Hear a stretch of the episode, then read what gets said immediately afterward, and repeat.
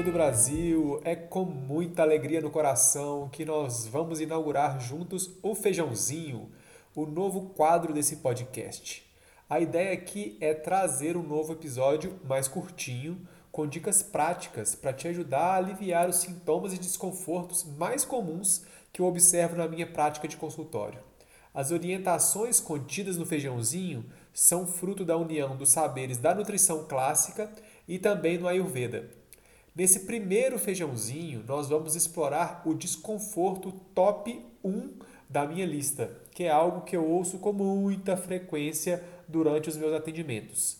O tema do episódio de hoje é excesso de gases.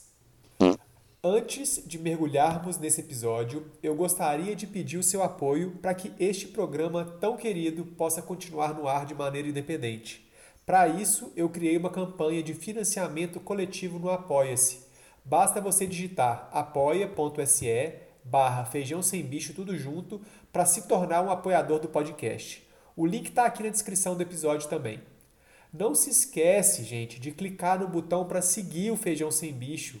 Ativa também o sininho para receber notificações de novos episódios. E se você curtiu um episódio específico, compartilha ele com mais pessoas. Essas ações que são super simples me ajudam muito a ganhar maior visibilidade nas plataformas de áudio. Muito obrigado e voltemos ao episódio de hoje. O excesso de gases, pessoal, ele é um fenômeno bastante comum e boa parte dos pacientes que eu atendo no consultório, eles relatam esse problema em alguma parte da vida. Em geral, o excesso de gases, ele vem acompanhado de inchaço na região do baixo ventre em alguns casos a pessoa também sente dor. Isso pode se tornar bastante incômodo e em alguns casos também constrangedor. Né? Ninguém gosta de ficar por aí andando e soltando gases o tempo inteiro. É importante dizer que a produção de gases no nosso sistema digestório é um fenômeno que ele é natural até certo ponto e faz parte do processo digestivo. Porém, quando essa produção né, de gases ela fica exacerbada, provocando inchaço mais intenso, dores, né? é um sinal de que tem algo desequilibrado no nosso sistema. Os gases, de maneira geral, eles são produzidos pela atividade de microorganismos em nosso intestino, principalmente as bactérias e leveduras. Esses serizinhos microscópicos se alimentam de partes dos alimentos que nós ingerimos e realizam processos de fermentação lá dentro, no interior do nosso intestino. Esse processo de fermentação gera diversos subprodutos. E um desses subprodutos, adivinha o que, que é? Exatamente, são os gases. Antes que você me diga, Ai, que nojo! Tem um monte de bactéria fermentando dentro de mim. eu preciso te contar um detalhe. O conjunto de bactérias que habita o nosso intestino é chamado de microbiota. E esses microseres desempenham papéis extremamente importantes para a manutenção da nossa saúde. Eles são parceiros, na verdade. Além de produzir gases, eles produzem também centenas de compostos benéficos para a nossa saúde. Ou seja, as bactérias, elas são sim importantes para o nosso organismo. Nós não queremos erradicá-las, e sim viver em harmonia com elas. Em alguns casos, quando ocorre a produção exagerada de gases, provavelmente há algo errado em nosso sistema. De modo geral, o excesso de gases é uma questão multifatorial. Por isso, a gente precisa olhar para o problema de diversos ângulos. Essa questão pode estar relacionada a um conjunto de hábitos, tanto alimentares quanto outros também, associados ao estilo de vida, como nós veremos em seguida. Olhando a questão da produção de gases pela ótica do Ayurveda, né, ela está relacionada ao desequilíbrio de Vata, que por sua vez se relaciona ao elemento ar, ao vento em nosso organismo. Desta forma, quando a gente pensa em gases, a gente pensa em Vata. Como esse episódio, gente, é um episódio mais curtinho, não dá tempo aqui de eu ficar explicando um monte de coisas sobre os princípios do Ayurveda. Mas caso você tenha interesse né, pelo assunto, pelas bases do Ayurveda e queira saber mais, eu sugiro que você acesse o link. Né? Eu coloquei um link no fim na descrição desse episódio do vídeo do YouTube que eu explico bastante né, as bases do Ayurveda, falo sobre os doshas, falo sobre Vata, falo sobre Pita, falo sobre Kapha. Então, se você quer saber mais, clica no link aqui na descrição e vai para lá estudar um pouquinho mais sobre o Ayurveda e volta para cá depois. Segundo o Ayurveda, nós devemos observar diversas características em nosso alimento. Além do tipo do alimento que a gente está comendo, a gente deveria olhar para a textura, para a temperatura e para o tipo de processamento também. Né? Isso tudo deve ser levado em consideração, né? não só o que, que a gente está comendo, como geralmente a nutrição clássica faz. De maneira geral, alimentos mais frios, crus, secos e crocantes tendem a formar mais gases. Olha que interessante. Além disso, os alimentos com a predominância dos sabores amargo e adstringente Adstringente, pessoal, para quem não sabe, é aquele que puxa, que dá uma secadinha na boca, tipo caju. Né? Esses, esses dois sabores, amargo e adstringente, também propiciam uma formação maior de gases no nosso sistema. Né? Vamos de exemplo disso tudo que eu falei até então? Então, por exemplo, é, alimentos crus, para aquelas pessoas que comem aquelas saladas cruas enormes, né? com excesso de folhas e vegetais crus, isso pode gerar mais gases, vai depender, é caso a caso, a gente vai conversar mais sobre isso é, no rol dos secos e crocantes, biscoitos, bolachas, torradinhas, né, chips, coisas do tipo, né, e os demais alimentos secos. Dentro do rol das frutas, o caju, a carambola são frutas adstringentes, a maçã crua, né, ela tende a formar mais gases, o repolho, né, todos esses são alimentos que enquadram na, categoria, na categoria acima. Portanto, seu consumo mais elevado, né, de comer muito deles, né, pode aumentar a produção de gases. De acordo com a Ayurveda, para evitar ou reduzir a produção de gases, nós deveríamos comer alimentos mais quentinhos, mais cozidos, mais úmidos, né? Então imagina, em vez de comer uma batata palha, por exemplo, seca, crocante, a gente deveria comer um purezinho de batata, cozidinho, úmido, quentinho, né? Os alimentos naturalmente doces e ácidos também são excelentes como por exemplo as frutas mais doces né, e frutas ácidas também. Eu vou dar mais alguns exemplos logo em seguida. Adicionar mais óleo na comida, claro, né, óleo de boa qualidade, como o azeitinho extra virgem, também pode ajudar. Né? Então, colocar um, caprichar um pouquinho mais no azeite nos alimentos. No lugar das folhas cruas, comer mais folhas refogadas. Então, refogar uma couve, por exemplo, no azeite. Né? Em vez de ficar comendo muito legume cru, comer legumes mais cozidos, cozidos no vapor, por exemplo. Cozinhar frutas também é algo legal, principalmente nesse inverno frio e seco, né? uma frutinha cozida, uma frutinha na frigideira.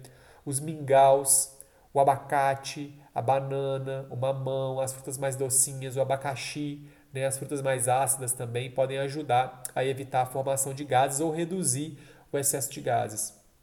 Além disso, nós podemos utilizar também mais especiarias na nossa cozinha né, e fazer o uso de alguns chás específicos. Eu vou voltar nesse tópico mais para frente e dar umas dicas bem legais. Então fica comigo aí até o final. Partindo agora um pouquinho para a visão da nutrição clássica, né? sob essa ótica, os alimentos que mais produzem gases são os alimentos ricos em fibras, que por sua vez, né, essas fibras elas vão ser fermentadas pelas bactérias no nosso intestino. Os alimentos do reino vegetal, quando eles são ingeridos né, na sua forma mais natural e integral, de modo geral, eles são bem ricos em fibras. Né? Porém, né, dentro desse rol de alimentos do reino vegetal, tem um grupo que se sobressai mais. E adivinha qual grupo que é esse? Adivinha! Se você disse o grupo das leguminosas, acertou em cheio. Olha o nosso feijãozinho aí, gente! Esse grupo, né, dentro dele, a gente encontra diversos tipos de feijões diferentes, a gente encontra o grão de bico, a ervilha, as lentilhas, a soja, dentre outros. Esses alimentos, eles são incrivelmente saudáveis e tidos como alimentos-chave para a longevidade. Eu acho uma pena as pessoas que excluem esses alimentos da dieta por conta dos gases. E como eu sou um feijoeiro profissional, eu vou te dar algumas dicas valiosas para você poder comer mais leguminosas no dia a dia sem ficar se preocupando com o excesso de gases. Então vamos lá. Dica número 1. Um, é o demolho. Gente, as leguminosas, a gente precisa colocar elas de molho em água em temperatura ambiente por pelo menos 24 horas. Tem gente que faz uns demolhos muito rápidos de 8 horas. Geralmente isso não funciona tão bem. Eu geralmente uso de 24 a 48 horas. tá? Para os demolhos mais longos é legal ir trocando a água, tá? Ao longo do dia, umas duas vezes por dia, se dá uma lavadinha ali, troca essa água. Eu geralmente aproveito o final de semana, já coloco lá o feijão de molho no sábado, e aí chega na segunda, eu já vou cozinhar as leguminosas para a semana, inclusive aproveitando para congelar elas, né? o que deixa a cozinha mais prática. Esse processo de demolho, né, além de reduzir a nossa produção de gases, a gente elimina vários compostos chamados de antinutrientes, né, que são compostos que podem atrapalhar a absorção de alguns nutrientes. Então, o demolho para as leguminosas é muito legal. A dica número 2: cozinhar as leguminosas na panela de pressão com folhas de louro. Eu, em geral, coloco ali umas 5 folhinhas de louro na panela de pressão. A panela de pressão ela é bacana porque ela aumenta o calor do cozimento e esse calor mais elevado da panela de pressão ajuda também a quebrar alguns compostos indesejados, né?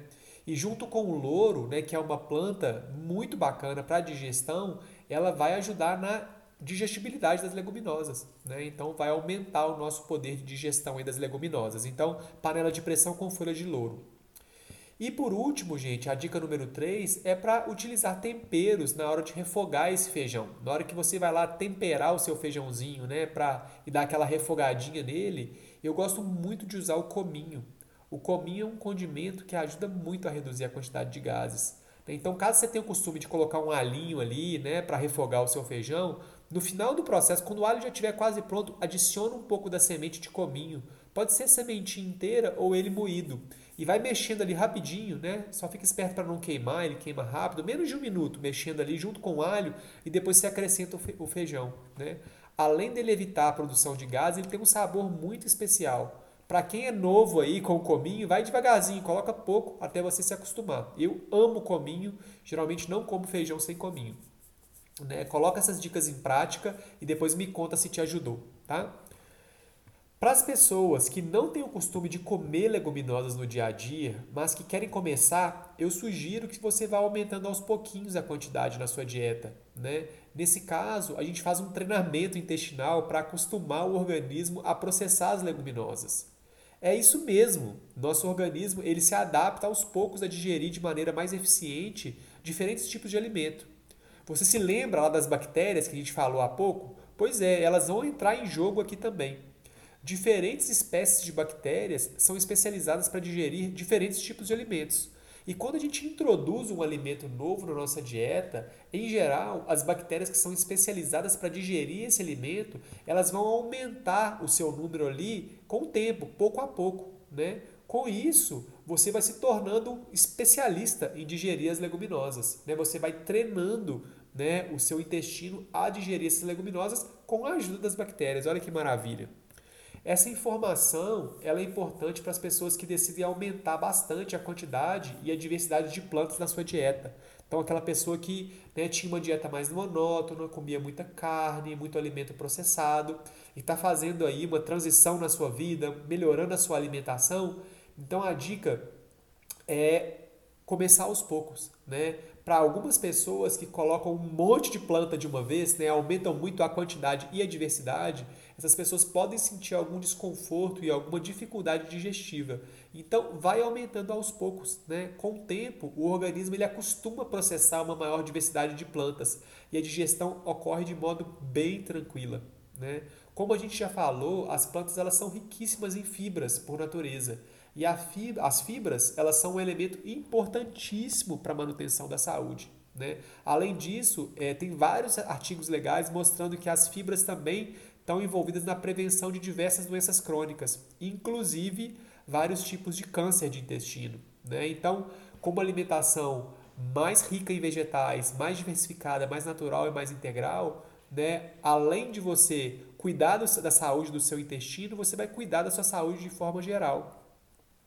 Infelizmente, boa parte da população mundial não consome nem a metade da quantidade de fibras que é recomendada pelas instituições de saúde internacionais. Né? Então, a galera aí geralmente está comendo muito alimento industrializado, ultraprocessado, né? que quase não tem fibra. Né? Então, uma alimentação de base mais vegetal, mais natural e integral, ela vai trazer um aporte muito maior de fibras. Né? E ao aumentar o consumo de alimentos do reino vegetal na sua forma integral e natural, naturalmente a gente vai aumentar esse consumo de fibras, o que é extremamente benéfico para a saúde. Porém, muita gente não consegue fazer isso de uma maneira abrupta. Então, a minha dica para quem está fazendo a transição para o vegetarianismo, né, ou está aumentando a quantidade de alimentos do reino vegetal na dieta, a dica é vai com calma, aumenta a quantidade e diversidade de plantas de maneira gradual. Caso você esteja se sentindo ótima, né, com uma digestão super tranquila, né, comendo mais plantas, manda ver e pode caminhar mais rápido. Mas caso você perceba que você está acumulando muitos gases, se sentindo mais inchada, vai devagar. E lembra também de colocar em prática as outras dicas contidas nesse episódio. Né? Um alimento mais cozidinho, um pouquinho mais de óleo, usar as especiarias. Eu ainda vou falar dos chás. Né? Então, vai com calma que vai dar tudo certo. É importante eu comentar aqui, pessoal, que o aumento na quantidade e diversidade de alimentos no reino vegetal é extremamente benéfica para a saúde intestinal a médio e a longo prazo. Né? É um bálsamo para o intestino uma alimentação com esse padrão. Às vezes uma fase adaptativa ela é necessária, mas em seguida o intestino normalmente passa a funcionar maravilhosamente bem. Eu atendo, gente, várias pessoas que tinham várias questões intestinais, desde constipação, a dores, a é, é, problemas de vários tipos de desconfortos no intestino que mudaram a alimentação, passaram a consumir uma diversidade maior de plantas e que com o tempo é, inúmeros desses desconfortos foram desaparecendo e a saúde intestinal e também global dessas pessoas melhoraram muito. Ao falar de gases, um ponto importante que eu preciso tocar é sobre o consumo de laticínios também, né? Ultimamente tem sido cada vez mais comum eu atender pessoas no consultório com algum grau de intolerância à lactose e que muitas vezes não sabiam disso. Tinha uma suspeita, sim, mas não sabiam ao certo. E os sintomas mais comuns da intolerância à lactose são gases, inchaço, dores abdominais e diarreia. A minha dica aqui, caso você esteja suspeitando de intolerância à lactose, é fazer um teste simples. Excluir totalmente os laticínios da sua dieta por uma semana e observa com cuidado o seu intestino. Caso os sintomas desapareçam por completo, a gente tem um indício de que os laticínios eles podem ser os principais causadores dos desconfortos, caso você esteja sentindo os desconfortos que eu acabei de citar, né? E aí a gente continua com o nosso teste. Na semana seguinte, você reintroduz os laticínios na dieta e observa Caso os gases, diarreia, inchaço, eles voltem com tudo, a gente tem um indício ainda mais forte de que seu corpo ele não processa bem esse tipo de alimento. Nesse ponto, você pode fazer um exame, se quiser confirmar né, se é intolerância mesmo. Né? É, nesse caso, você pode testar, né, consumir produtos sem lactose disponíveis no mercado ou utilizar lactase, que é a enzima que quebra a lactose, né? Mas eu já te adianto aqui que em alguns casos de intolerância, esses produtos não adiantam. E aí, nesse caso, a melhor opção é substituir os produtos à base de leite por produtos semelhantes feitos com base vegetal, tá?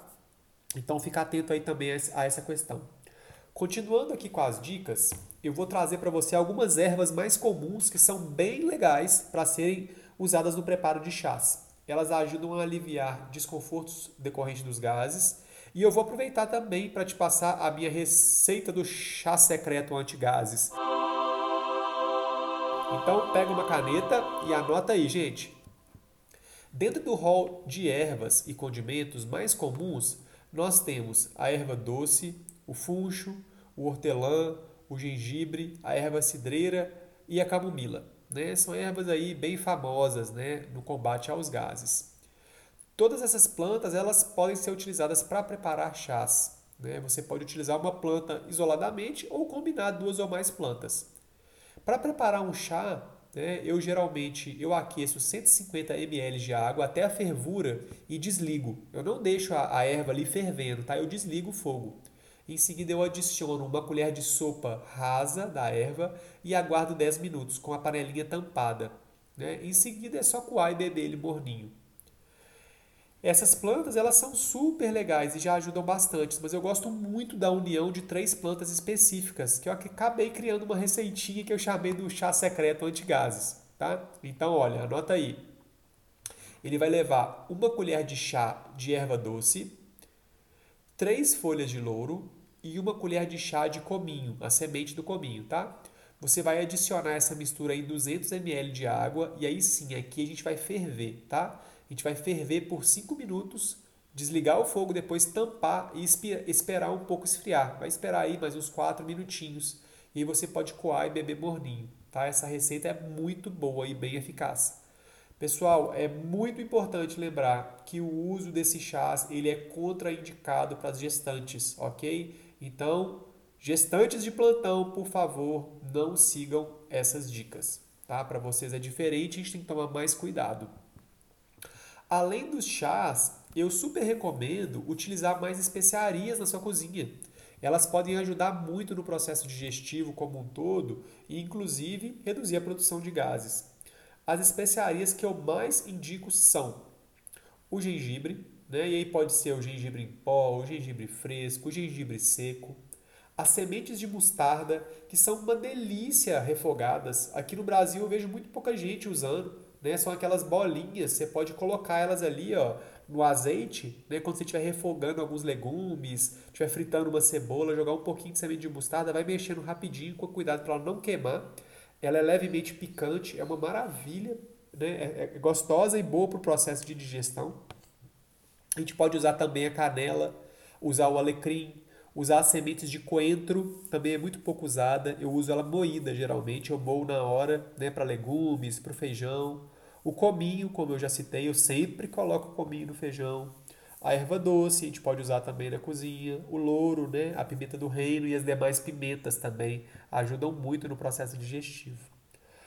Caso você coma muito fora de casa, né, tem uma dica prática aqui bem legal que você pode fazer um potinho, tipo um mix de algum desses condimentos da sua escolha e levar com você, né, tipo um pozinho na bolsa e usar no restaurante. Olha, geralmente eu escolho dois ou três desses condimentos, coloco eles ali na frigideira sem óleo, a frigideira seca mesmo. Ligo o fogo e vou aquecendo ele por alguns minutinhos até soltar o cheiro, né, o aroma desses temperos. Eu desligo o fogo, trituro esses temperinhos. Então pode colocar, por exemplo, pimenta do reino em grão, um pouquinho de canela em pau, né, umas bolinhas ali de semente de mostarda. Com o fogo ligado, vai mexendo ali. Ele soltou o cheirinho, você desliga, coloca no moedor, moe tudo Coloca no potinho e leva com você na bolsa. E você pode usar, por exemplo, no restaurante self-service para colocar um pouco mais de condimentos na sua comida e ajudar na sua digestão. Né? É só colocar num recipiente bem tampado, com uma tampa que veda bem, geralmente abrigado da luz do sol, que ele dura bem. Voltando aqui para a visão ayurvédica, gente, para a gente olhar para essa questão dos gases, a gente vai olhar para além da alimentação e dos alimentos. Porque no Ayurveda, quando vem um desequilíbrio, esse desequilíbrio geralmente ele também se relaciona ao estilo de vida. E por isso, né, por, esse, por esse motivo, eu vou te passar algumas dicas para que a gente possa cuidar da questão dos gases de uma maneira mais completa também. O excesso de gases na visão do Ayurveda, né, ele está relacionado a um conjunto mais amplo de fatores que podem estar causando esses desequilíbrios no organismo. De maneira geral, esses fatores eles estão associados à ansiedade, agitação, uma secura corporal mais elevada, distúrbios do sono, dentre outros. Geralmente as coisas vêm em combo e um desses, né, desses desconfortos, desequilíbrios está relacionado ao excesso de gases. Mas para a gente cuidar da, dessa questão de uma forma mais completa, com a sua visão, né, essa visão mais abrangente que o Ayurveda traz, a gente vai ter que trazer outras questões também para a nossa vida para tratar disso de uma maneira né, mais completinha. Então, dessa forma, para fechar esse episódio, eu vou passar algumas dicas relacionadas ao estilo de vida para a gente tratar essa questão né, de uma maneira mais ampla. Então, dica número 1: um, manter o corpo aquecido, principalmente nesses meses mais frios e com cuidado especial com as extremidades, como por exemplo pés, mãos, orelha, nariz. Então, usar uma meia bem quentinha, usar luvas, usar gorro, né, se houver necessidade, proteger, né, aquecer o corpo. Evitar movimentação excessiva, com o excesso de viagens muito recorrentes. Evitar agitação excessiva, lugares muito barulhentos, muita música agitada, alto, alta o excesso de estimulantes, como por exemplo vários cafés ao longo do dia, o uso de telas e redes sociais de maneira excessiva, principalmente durante a noite, uma desorganização e ausência de rotina, né? não ter padrões e horários estabelecidos, por exemplo, para comer e dormir, ausência de agenda, né, de organização dos seus horários, né? Esses são fatores que, de forma sistêmica, eles vão contribuir para desequilibrar o seu organismo de uma maneira muito específica. Né? Segundo o Ayurveda, isso vai afetar o Vata, né? ou seja, o elemento ar no seu corpo. Né? E um dos sintomas né, pode ser a formação excessiva de gases. Imagina que o elemento ar ele é como se fosse um vento no corpo, onde ele flui ali.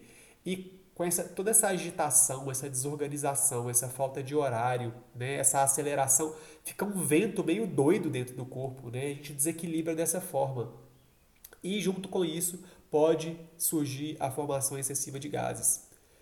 Outra prática que pode ajudar bastante é fazer oleações corporais com mais frequência, principalmente nos meses frios e secos. Em geral, eu gosto muito de fazer a oleação no banho, porque eu acho super prático. Então, no final do banho, ali no box ainda, eu espalho, vou espalhando óleo por todo o meu corpo e fazendo uma automassagem rápida. Em seguida, eu removo o excesso de óleo com uma aguinha morna ali e pronto. Né? Você pode utilizar o óleo, óleo vegetal que você mais gostar. Então, geralmente, eu uso óleo de gergelim, ou óleo de coco, ou óleo de amêndoas. Tá? Mas qualquer óleo vegetal serve. Outra dica é refogar um pouquinho de açafétida no óleo de gergelim, coar e aplicar esse olhinho morno no umbigo e no abdômen, realizando movimentos circulares no sentido horário, tá? Quando o bicho já pegou, gente, você está com muitos gases, uma massagem abdominal ela pode ser muito útil, tá? É, caso você não queira fazer com a safétida, não, não achou a safétida, hoje em dia está difícil de achar, a massagem ela pode ser feita com qualquer óleo, tá? Em geral, eu gosto de fazer com um olhinho morno. Basta aquecer ele em banho-maria. É bem rapidinho, bem simples. Então, para essa massagem, você vai se deitar de barriga para cima e vai aplicar o óleo morno no abdômen. Pode aplicar bastante ali, lambuza o abdômen e espalha ele. Com movimentos circulares no abdômen, sempre no sentido horário, imagina que tem um relógio na sua barriga, né, virado para fora. Você vai começar do lado direito essa massagem, ali próximo do ossinho da bacia, ali embaixo, tá? Próximo à bacia, mas na parte mole do abdômen. Você vai subindo com a sua mão até chegar próximo à costela. E aí você atravessa do lado direito para o lado esquerdo do corpo, margeando as costelas, e então você desce do lado esquerdo até chegar na região do pubis, como se vocês quisessem expulsar mesmo esse ar. Esse caminho é o caminho do intestino grosso, aonde estão né, é, acumulados os gases. Então você vai repetindo esse movimento quantas vezes for necessário. Né? Essa, essa massagem ajuda bastante a expulsar os gases. Então vai para um lugar recolhido, onde você não fica com vergonha de ninguém e manda ver, solta esses gases, tá? Solta tudo, deixa sair, se liberta, tá? Caso você tenha alguma dica boa para evitar ou para reduzir os desconfortos causados por gases, eu vou adorar saber. Eu adoro conhecer mais sobre essas coisas. Você pode me enviar uma mensagem através do meu Insta, que é o arroba Pedro Raton, ou me mandar um e-mail para feijão sem bicho podcast, tudo junto, sem acento, gmail.com. Eu espero que esse episódio possa te ajudar de alguma forma e compartilhe essas informações com aquela pessoa que você acha que pode se beneficiar. Eu vou ficando por aqui. Eu te vejo no próximo episódio. Um beijo grande e vem comigo que aqui é viajar sem bicho.